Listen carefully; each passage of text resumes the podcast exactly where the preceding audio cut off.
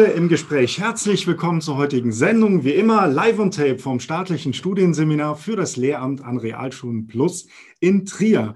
Diesen Dienstag ist uns zugeschaltet Margret Rasfeld. Schön, dass Sie mit dabei sind und wir sprechen über das Thema Schule der Zukunft. Bevor wir einsteigen, wer sind Sie?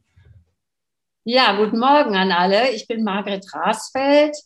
39 Jahre Lehrerin gewesen, 25 Jahre davon Schulleiterin, habe Schulen aufgebaut, die schon Schule der Zukunft sind und äh, habe 2012 dann Schule im Aufbruch gegründet, um Schulen zu ermutigen, einfach in die Veränderung zu gehen, ohne auf oben zu warten. Und äh, wir haben dann Schulen auch vernetzt und unterstützt. Und da ist so eine kleine Bewegung raus geworden. Schule im Aufbruch heißt die. Und äh, ja, und dafür, ich bin jetzt schon sechs Jahre in, im äh, aktiven Ruhestand und bin eigentlich jeden Tag unterwegs an Schulen, auf Kongressen und Unterstunden, mache jetzt Vollzeitschule im Aufbruch. Ja. Frau Hasfeld, wir senden diese Folge im Jahr 2022. Wann beginnt die Schule der Zukunft und was bedeutet zukunftsfähige Schule? Die müsste eigentlich vorgestern schon begonnen haben. Also Schule der Gegenwart und Zukunft könnte man sagen. Ähm, ja, wir leben in herausfordernden Zeiten. Wir müssen riesige Probleme lösen. Die jungen Menschen, die heute in die Schule gehen, die haben ja noch eine wahnsinnige Lebenserwartung. Und äh, wenn man jetzt nur sieht, Klimakrise, Biodiversitätskrise, Migrationsströme, Polarisierung der Gesellschaft und so weiter, das sind alles Dinge, der die Lösungen bedürfen. Und äh, die jungen Menschen, die kleinen Kinder, wenn die in die Grundschule kommen, die sind voller Leidenschaft und freuen sich auf Lernen und sind total begeistert. Und oft nach ein, zwei Jahren ist die Begeisterung verloren gegangen. Äh, die Kreativität wird in der Form, wie wir heute jetzt Schule äh, durchführen, wird die, wird die Kreativität total verloren. Da gibt es ja sehr viele Studien drüber. Ja, und wir die Zukunftskompetenzen wie Umgang mit Ungewissheit, mit disruptiven Veränderungen, äh, Team, wirkliche Teamwork, äh, Herzensbildung. Wir bilden ja viel zu viel die Köpfe und nicht das Herz, lösungsorientiert denken und handeln, mutig sein, Visionswillen entwickeln, beharrliche Ziele verfolgen. Dieses alles wird ähm, kommt nicht nur viel zu wenig vor, sondern wird durch die Schulkultur, wie wir sie heute haben, eigentlich total unterdrückt. Also wir haben eine gegenläufige Kultur, sie sollen Standards im Gleichschritt erfüllen, äh, individuellen Fragen nachgehen, dafür ist auch keine Zeit, für Kreativität ist keine Zeit.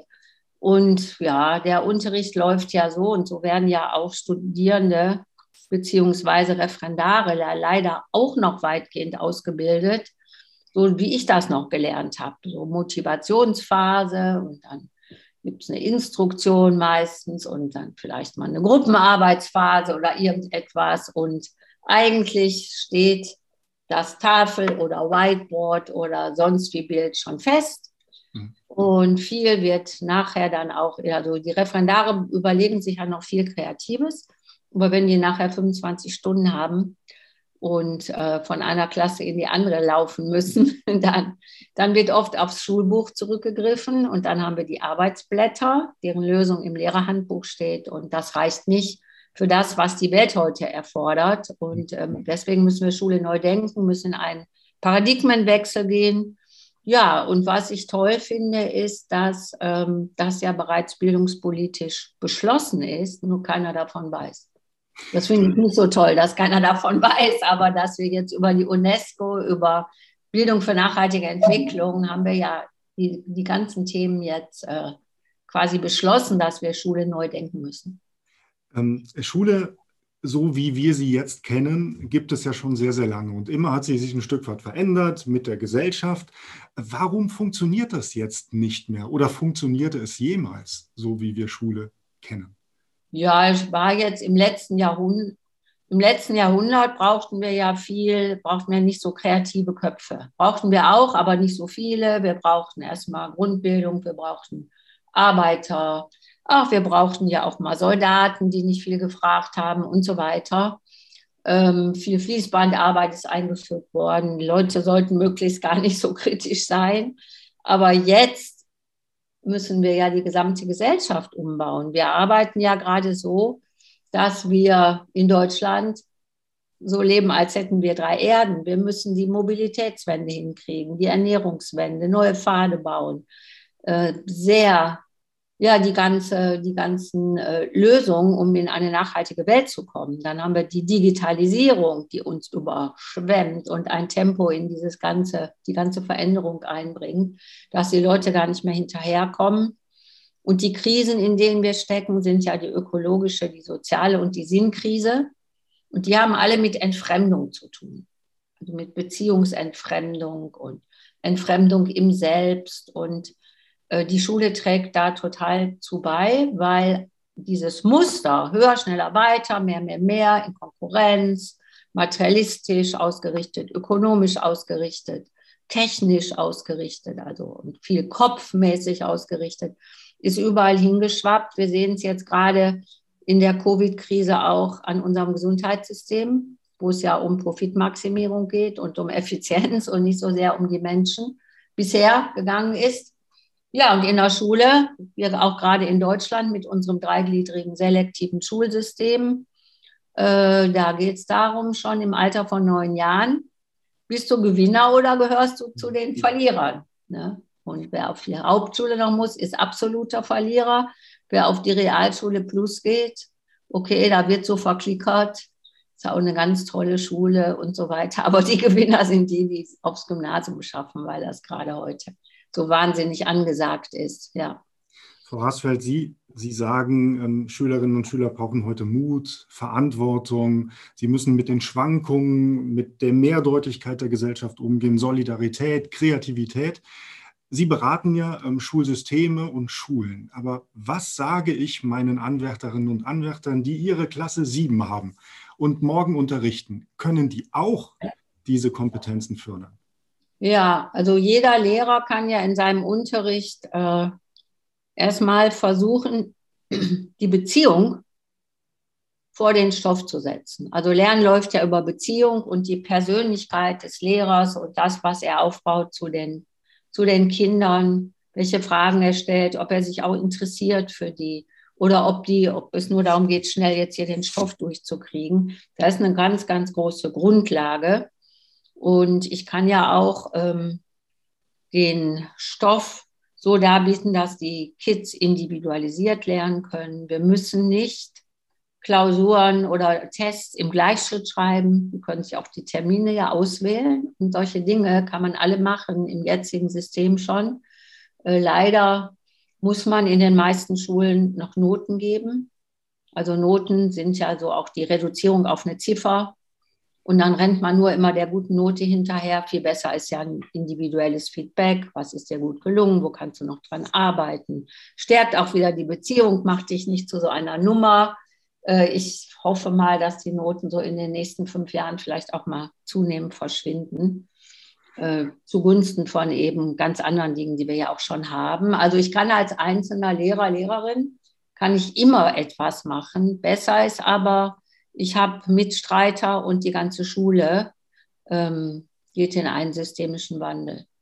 Frau Rasfeld, Sie beraten ja dann auch, jetzt kommen wir vielleicht mal zu dem Übergeordneten, Sie beraten Schulen.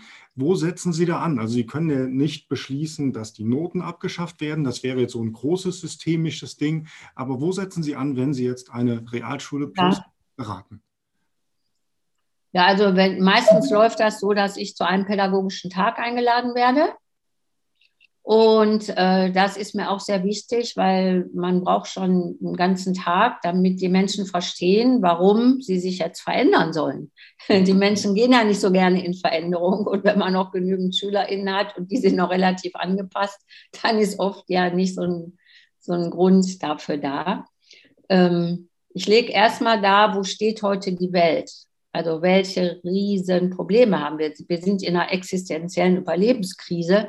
Das ist für viele dann so ein Schock. Eigentlich müsste man es ja wissen, aber wenn man es geballt dann nochmal bekommt, puh, da wachen doch viele auf. Dann lege ich da, was Schule damit zu tun hat. Und was wir jetzt heute brauchen an Haltung und Kompetenzen und dass das nicht zusammenpasst mit dem, wie wir unterrichten. Auch dieses ganze Fächerkorsett. Wir brauchen ja viel mehr fächerverbindendes Lernen, viel mehr, ähm, wir müssen viel mehr Systeme verstehen, wie alles mit allem zusammenhängt.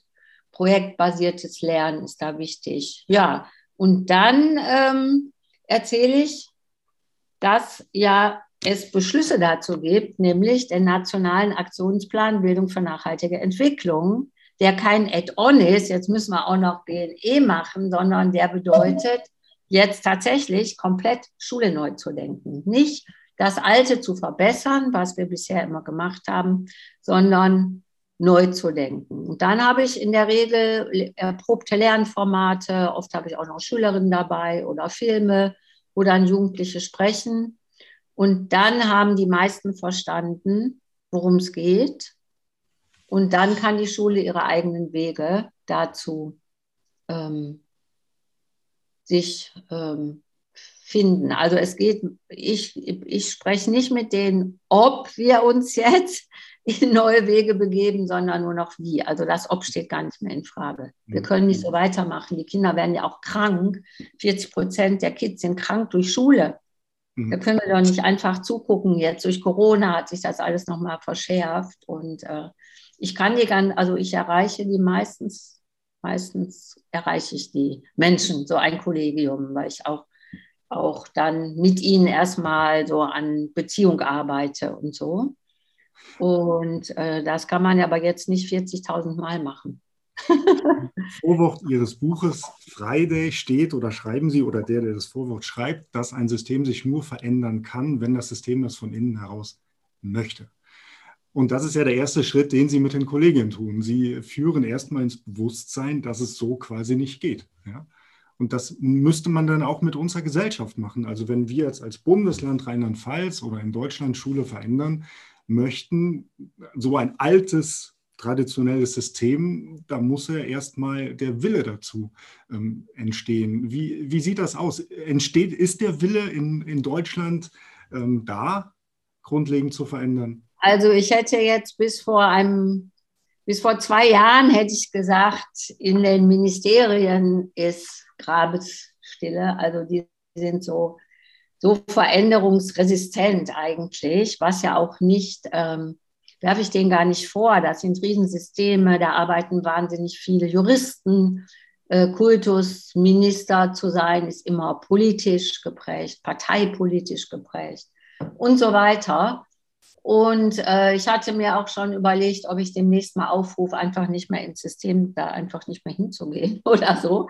Aber ich habe dann sehr gute Erfahrungen gemacht mit Niedersachsen Schule im Aufbruch hat mit dem Kultusministerium und dem Landesinstitut in Niedersachsen zwei Jahre, drei Jahre fast ganz eng zusammengearbeitet, was dazu geführt hat, dass erstmal viele Schulen schon sich auf den Weg gemacht haben, dass es viele Kongresse gab, dass dass ganz klar auch vom Ministerium aus Impulse zu Veränderung und Unterstützung ausgingen.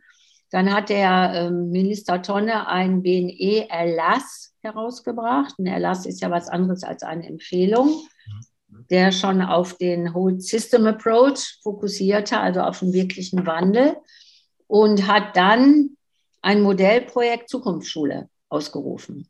Und die Schüler konnten sich Schulen melden. Und die hatten ausdrücklich den Auftrag, denkt größer, denkt weiter, lasst euch jetzt auch nicht durch die bestehenden Gesetze äh, hindern. Wir wollen herausfinden, was müssen wir denn eigentlich auch gesetzlich ändern? Ja, und da haben sich äh, 65 Schulen gemeldet. Es gibt noch ein Begleitprogramm, Werkstatt Zukunftsschule, ein bisschen niedrigschwelliger.